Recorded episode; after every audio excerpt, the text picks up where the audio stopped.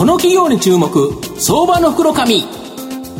このコーナーは企業のデジタルトランスフォーメーションを支援する IT サービスのトップランナーパシフィックネットと東京 IPOIR ストリートを運営する IR コンサルティング会社フィナンテックの提供を財産ネットの制作協力でお送りします。ここからは、相場の福の神、財産ネット企業調査部長、藤本信之さんとともにお送りいたします。藤本さん、こんにちは。毎度、相場の福の神こと、藤本でございます。なんか、だいぶ暑くなってきましたね、という形で、梅雨はまだなんですが、なんか、基本的にあの、暑い夏、あんまり好きでないので、あの、涼しい夏になってほしいなと思うんですが、まあ、今日ご紹介させていただきますのが、証券コード3992東証一部上場、ニーズウェル代表取締役社長の船津幸三さんにお越しいただいています。船津社長、よろしくお願いします。よろしくお願いします。よろしくお願いします。ニーズウェルは東証一部に上場しておりまして、現在株価614円、1単位6万円少しで買えるという形になります。東京都千代田区のニューオータニガーデンコート、こちらにですね、本社を置くニーズウェルは、独立系のシステムインテグレーターで、保険、銀行、クレジット、証券などの金融の大規模システムの開発に強みを持っています。生命保険会社、大手ホテル、通信キャリアなど、エンドユーザーとの直接取引が売上高構成期の半分以上と、まあ、こちらが非常に大きな特徴という形になっております。あの、船社長、直近ですね、この2021年、えっ、ー、と、9月期の上期の決算を、この5月にですね、発表されたんですけど、はい、足元の業績と、まあ、今後の見通し、どんな感じでしょうか？はい、はいまず、我々9月決算ということで、はい、えー、5月に発表したところでいくと、うんうん、足元というのは上期になります。うん、そうですね。で、上期はですね、設立以来のですね、過去最高額の、はあ好調え更新したということと、うんうん、あとは経常利益率もですね、うんうん、10.7%という。あ、だけど、システムデータで2桁っていうのは強烈ですよね。はい、で利益はですね、うん、もう上期終わって、予想のですね、うん、5割超の進捗を達成している状況でございます。なるほど。従いましてですね、今回、まあ、あの、株主の方に還元ということで、1円増配を予定してますし、はい。はい、まあ、上期終わって、社員がコロナの状況の中でも頑張ったと頑張ったということで、うんうん、計画以上のですね、はい、商用支給を、あ、そうなんですか。まあ、夏になりますけど、うん、予定していきたいということで、うん、まあ、計画の5000万円増といったところまで考えている状況でございます、うん、なるほど、やはり儲かったら社員にも株主にも還元するぞということですね。はい、それと業績予想については、まあ、あの利益が5割超の進捗にもかかわらず、今回、はい、通期予想としては変更しないことにしましたんですけど、まあ、理由としては、やはり今のまだまだコロナ禍、コロナが続いてますし、ね、1都10件出てますからね、まあ、そうですね、それと経済環境も不透明だということもありますので、まあ、慎重期したということと、うん、それともう一つは、やはりこれだけ、えー、人材不足、またはあの技術者が不足する中で、やっぱり、あのー、商用、あ商用だけじゃなくて、給与の方のアップも考えたいということで、4月に昇給かやりましたけど、2.62%の、はい、かなりのベースアップですね。ベースアップを実施したといった状況でございます。なるほど。まあ、そういったところで、うん、あの業績予想は、うん、据え終えたということでございます。うん、はい、で、まあ、御社クラスのそのシステムインテグレーターさんですと、はい、まあ、他社さんは結構あの、二重受け、三重受けっていう形で、大手システムインテグレーターから、あの、下請けで自宅するっていうのが多いと思うんですけど、御社の場合、直取引が半分以上という形で、なんでこんなに、で、しかもそのお客さんって長く付き合っておられるじゃないですか。はいこの秘訣って何かあるんですか？はい、2つありまして、1つはですね、うん、我々はあのお客様の業務が分かるような、ハイスキルの技術者を、まあ、保有していると。なるほど。いうことが一つ、まあ、ただ、仕事を拡大するためには、やはりその保有者を、指揮者をさらに増やさなきゃいけませんので、社内的にもですね拡大施策ということで、あの業務知識向上委員会といったものを、はい、あの作って、うん、で技術者のスキルアップ。スキルアップ、うんうん、あの若手社員のレベルアップを図って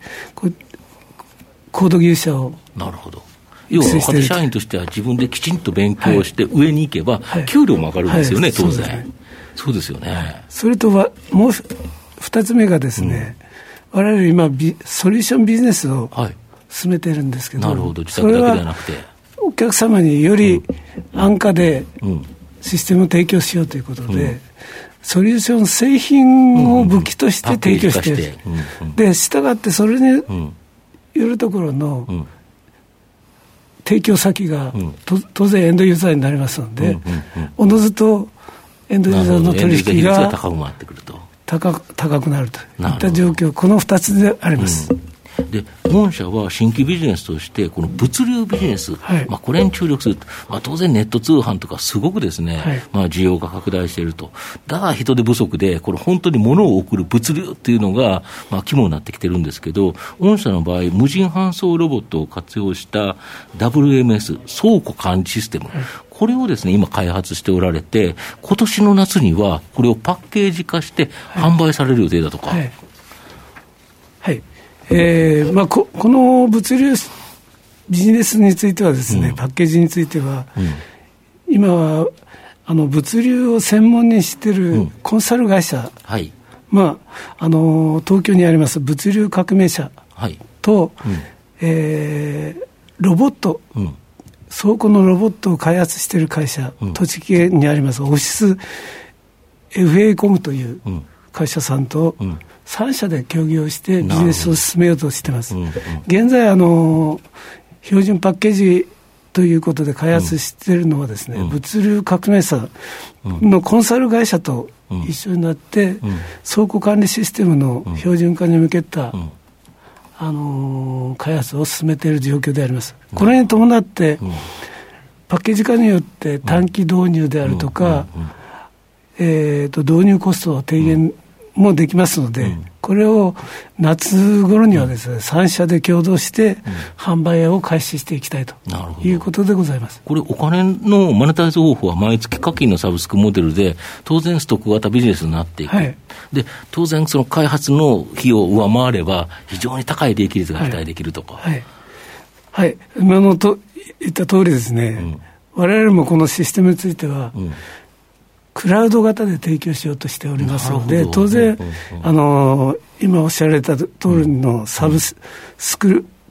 モデルであるとか、ストック型のビジネスにつながることで想定しながら、今、あのシステムを導入ししようということで考えております。なるほど、あとやはり人材の不足っていうのが、はい、まあ、大きな問題になってると思うんですけど、はい、御社の場合、海外でのオフィスは開発、これ結構他社さんやられてるんですけど、はい、御社の場合は、日本の長崎県、はい、まあ、ここにですね、注目されて、ここに開発センターを今保有してると。で、えっ、ー、と、2024年9月期には100人体制まで持っていくと。やはり長崎結構優秀な人材多いんですか？はい。あの、我々ですね、うん、あの、考えてたこの IT 業界ではですね、うん、会社の強さというのはですね、やはり優秀な技術者をいかに確保しているか。まあ、確保すればするほどですね、それぞれ今の我々のビジネスを成長も可能になってくると思ってますんで、やっぱり優秀な人材は必要だと思ってます、うん、でしかも長く働いていただくそうですね、うん、ですから今長崎の拠点を置くことによって採用を有利にすることができるということと、やはりあの IT 会社というのは長崎県に少ないのですそうでしょうね。そういったところでは、あのー、他には移りづらい確率が高くなるということであります、うんまあ、東京だったらすぐ隣に会社ありますからね、はい。うん、それともう一つは、開発環境がですね、うんうん、進化してまして、はい、今の 5G といった高速ネットが可能になったということと、うん、セキュリティ技術が進化してますんで、うん、例えばクラウド上の、やり取りで。やり取りのデータもアクセスできることができるようになりましたんで、そういった面では、環境面でニアショアが実現可能な状況になっているということと、もう一つは、今のコロナ禍で、お客様自身がですね、密を避けたいということになってますので、リモート開発、まあ、ニアショア開発は、お客さん自身も、望んでると。望んでると。とすると、長崎で十分できるとそうです、ね、いうことですね、はい、で。長崎は結構優秀な大学いくつもあるから、はい、結構そこから卒業生も来るし、はい、I ターン、U ターンで、首都圏にいたけど長崎に戻ろうという人たちも、御社をやっぱり、IT 企業なかったら、帰って仕事なかったら誰も帰れないですもんね。そうですねやっぱ地方創生にもつながりますよね、これ。まあ、そういったところで含めて、長崎県市とも、うん、えー、かなり応援してもらって応援して、あのー、人材の紹介、学校の紹介から含めて、一緒になって動いていただいている状況なるほど、やっぱ地方自治体と一緒にやられると、はい、やはりそのサポートあると強いですよね。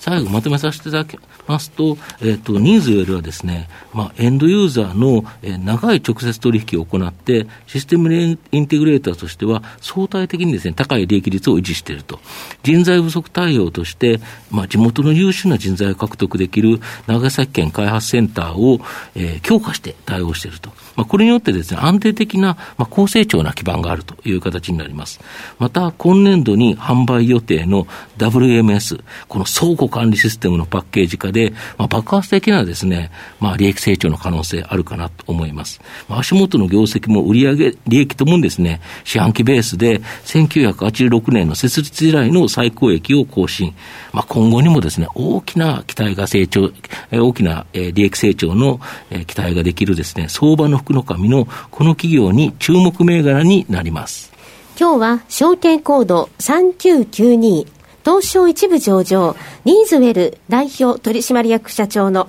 船津幸三さんにお越しいただきました。船津さんどうもありがとうございました。ありがとうございました。藤本さん、今日もありがとうございました。どうもありがとうございました。企業のデジタルトランスフォーメーションを支援する IT サービスのトップランナー、東証2部証券コード3021パシフィックネットは、パソコンの調達、設定、運用管理からクラウドサービスの導入まで、企業のデジタルトランスフォーメーションをサブスクリプションで支援する信頼のパートナーです。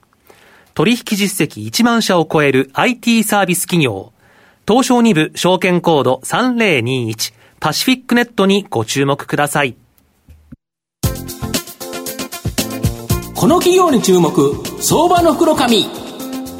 このコーナーは企業のデジタルトランスフォーメーションを支援する IT サービスのトップランナーパシフィックネットと東京 IPO IR ストリートを運営する IR コンサルティング会社フィナンテックの提供を財産ネットの制作協力でお送りしました。